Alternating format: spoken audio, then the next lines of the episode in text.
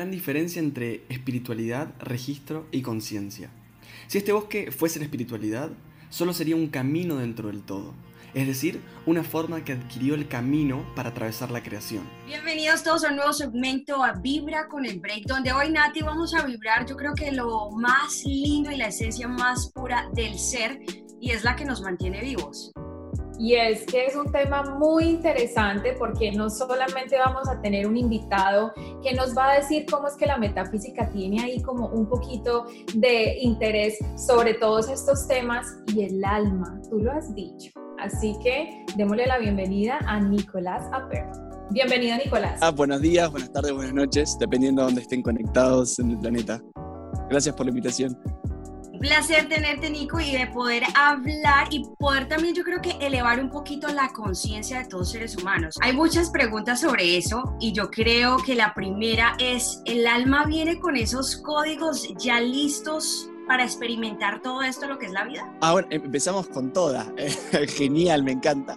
Eh, a ver, em, siempre, eh, antes de comenzar, para mí es, importante aclarar que siempre lo que uno explica o lo que uno comparte es, siempre es una, una versión limitada, ¿no? Es, es una versión sesgada. Eh, no creo que todo ser humano pueda contar la verdad, sino que cada uno va interpretando la realidad de distintas formas y eso es lo que comparte con el mundo. Desde mi perspectiva, eh, nosotros tenemos una composición trina, espíritu, alma y cuerpo. ¿Sí? Como que a veces usamos la misma terminología para espíritu que alma, pero yo creo que nosotros tenemos un alma y ese alma cuando ve el planeta Tierra antes de venir dice, yo quiero vivir ciertas experiencias, ah, hay cosas que quiero vivir.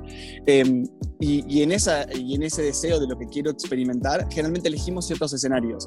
Por eso nacemos donde nacemos, en el lugar que lo hacemos, en el tiempo en que lo hacemos, con la familia que lo hacemos. Y, y ahí generalmente cuando, cuando yo digo esto, las personas dicen, bueno, pero ¿por qué yo hubiese querido nacer donde nací? O donde había una persona que me trataba mal, o alguien que me maltrataba, o en un lugar donde no tenía dinero. ¿Por, qué voy a querer hacer eso? Cuando el alma mira la tierra, lo mira con otros ojos. Piensa en lo que quiere graduarse, lo que quiere experimentar que no experimentó. Y el proceso de que eso se hace material y, y realmente sucede, pasa la vida en el medio. Y eso de pasar la vida en el medio es todas las cosas que se enfrentaron ustedes que no sabían de ustedes mismas, todas las cosas que se le trabaron en el camino, todas las cosas que no pudieron hacer, todas las frustraciones que encontraron. Entonces, cuando uno elige un deseo en el plano del alma para venir a la tierra o siendo un ser humano, lo que a veces nos cuesta entender es que el camino para alcanzar ese deseo está plagado de todas las cosas que nosotros no conocemos. Es muy interesante eso de lo que tú estás hablando y bueno, yo obviamente quiero como introducirte a todos esos televidentes que nos están viendo, que además este es un segmento el cual fue diseñado para eso, para que personas como tú estén aquí hablándonos de todo eso tan importante que es el alma. Eh, tú, tú, te llamas Nicolás Alper, eres argentino, eres coach. Cuéntanos un poquito más como de ti para que ellos sepan quién eres tú. Ok, Em, si, vamos como al currículum de, lo que he recorrido hasta el momento, eh, trabajé 10 años en área de recursos humanos. Yo vengo en realidad de las, de las multinacionales y las corporaciones. Em, estudié, primero me recibí licenciado en Administración de Empresas, después un diplomado en coaching ontológico, soy terapeuta gestáltico, me formé en enagramas, en constelaciones, en biología. Estudio de forma constante porque amo amo entender cómo funcionamos. Soy un apasionado de cómo funciona la psiquis, la mente del ser humano y cómo al conocer eso podemos ampliar nuestra calidad de vida. Hace más o menos unos seis años me dedico exclusivamente a, dar, a, girar por el mundo compartiendo esto eh, en forma de retiros, charlas y demás. Así que en los últimos tres años solamente he estado en 19 países y mi, mi deseo es poder acompañar a las personas a que entiendan que están creando su propia realidad. Y cuando pasamos a eso, podemos empezar a responsabilizarnos. Esa es la primera la, primer puerta de entrada. Es fuerte, ¿no? Porque yo creo que Nico, como, como seres humanos, desde chiquitos nos enseñaron a, a darle la culpa al otro y cuando nos responsabilizamos, especialmente nos damos cuenta que creamos ese caos, es, es doloroso. Y ahí es donde yo quiero entrar.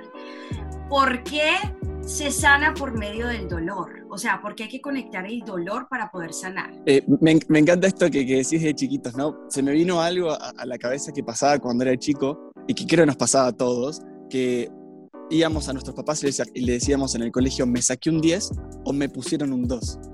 ¿No? Y, y, de esa forma estamos criados, ¿no? Es cuando la nota fue mala, es me pusieron un 2, el profesor me puso un 3, o me saqué el 8, me saqué el 10, no me puso un 8. Eh, estamos construidos para hacernos cargo generalmente de la parte que nos sale bien y la parte que no nos sale mal, la llamamos mala suerte, la llamamos que el otro es injusto y el otro no me reconoció. Entonces, eh, no es que el camino del aprendizaje sea exclusivamente a través del dolor, lo que suele pasar es que nosotros, en primer lugar, no nos responsabilizamos también de lo que no nos sale bien o todavía no estamos listos y entonces eso es algo doloroso. Cuando uno pasa a responsabilizarse, el concepto de dolor cambia. Eh, también el dolor tiene que ver muchas veces con que las cosas no salen como esperamos y eso es un gran generador de dolor. Cuando uno empieza a trabajar en la responsabilidad de hacerse cargo que uno está creando su propia realidad y que a veces las cosas no salen como uno, como uno planea porque tiene su inconsciente que está todo el tiempo dominando en la, creación, empieza a dejar ciertos dolores. No creo que se pueda vivir en la tierra sin dolor. Yo creo que, todos vamos a atravesar dolores, ¿sí? O sea, creo que ninguno puede hacer un trabajo tal que viva la experiencia de la tierra sin dolor. Pero no es el único, la única forma de aprendizaje. También aprendemos a través de momentos muy felices. Porque, por ejemplo, cuando alguien eh, me dan un premio, cuando reconocen, cuando alcanzo algo, también es una forma en donde yo me revalorizo, donde yo entiendo que puedo hacer algo distinto. Eh, no es la única forma de aprendizaje el dolor. Está las cosas que, que alcanzamos que son muy bonitas, está el dolor también, y también está, por ejemplo, a mí me gusta como esta palabra que es la, eh, el aprendizaje también a través de la meditación o la introspección, que esa es la tercera vía que propone este camino. Eh, no es dejar de vivir en la tierra, no es irte a los Himalayas estando 40 años y separándote de tu familia y renunciando a todo, sino de, de poder cada tanto aislarte un poquito, tomar perspectiva y ver cuál es tu rol en eso. Ahora, sí podría estar de acuerdo que la mayoría de nosotros, los seres humanos, aprendemos en la mayoría de los casos a través del dolor. Porque yo creo que pone, el dolor siempre nos acerca a la finitud, en definitiva, a que algo termina. Y cuando entendemos que las cosas terminan, nos ayudan a tomar decisiones. Si no existiera la muerte de un proceso, no tomaríamos decisiones ni accionaríamos nunca. Ahora, perdón, sumaría algo, sumaría algo más. Sí es importante que el dolor no se convierta en sufrimiento, porque esa para mí es la gran diferencia. Eh, no es lo mismo tener dolores en la vida, porque si se muere mi mamá, mi papá, mi hermano, obvio que me va a doler y me tiene que doler. O sea, no es que yo voy a ser espiritual porque no me duela, porque lo comprendo, no, que me duela porque significa que, que, lo amé profundamente, que perdí algo que es querido para mí. El sufrimiento es cuando el dolor no tiene sentido para mí, cuando siento que es injusto que se haya muerto, cuando siento que es injusto que me hayan despedido del trabajo. No, puede ser dolorido que doloroso que me hayan despedido, puede ser doloroso perder esa persona, pero cuando entramos en que es injusto, que no tiene sentido, que alguien me está castigando, ahí se transforma en sufrimiento. Y ahí entramos en el sin sentido que nos lleva al sin propósito. Todo esto que estamos hablando, que es muy interesante, el alma como tal. El alma, ¿tú cómo describes el alma? ¿Cómo la describes? Em, yo siempre pienso en nuestra constitución en tres partes, como una parte trina, eh, espíritu, alma y cuerpo. Eh, al, menos en Latinoamérica, eh, a nosotros nos ha pasado que seamos cristianos o no, estamos atravesados, por ejemplo, por el cristianismo. Y, nos han enseñado este mismo concepto, nos lo han enseñado en la iglesia de Padre, Hijo, Espíritu Santo. Siempre vamos a ver que en la creación hay tres aspectos. Padre, Hijo, Espíritu Santo, sonido, luz y forma, que son los tres aspectos que crean la realidad. Em, la forma, la no forma, el vacío, eh, yo cuando, cuando me pongo a pensar en la estructura que nos contiene, pienso primero en el espíritu como el creador. Sería el equivalente a la mente, eh, el universo mental, o lo que nos llamamos, llamamos, Dios, o lo que a veces llamamos universo. Es como si fuese el punto de partida. En el, en, entre ese punto de partida de, la fuente hasta llegar a nosotros seres humanos en la tercera dimensión, hay distintos vehículos, ¿sí? Es decir, hay distintas formas que adquiere esa divinidad, distintas formas que adquiere ese, universo. Una de las formas es el alma. Eh, el alma no es distinta a nosotros, obviamente está dentro de nosotros.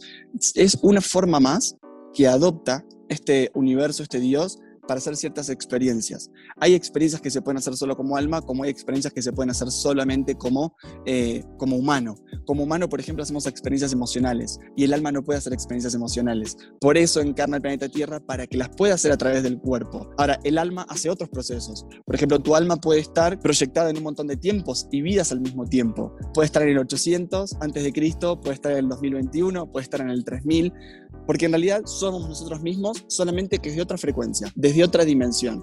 Entonces, lo que cambia a medida que cambias las frecuencias es el tiempo del espacio. Un concepto que es como es adentro es afuera, como es arriba es abajo. Sí, es un principio de correspondencia. Es increíble y mágico como venimos el ser humano con todos estos cuerpos que obviamente solo vemos uno, pero también es interesante algo, algo que dices que es la mente.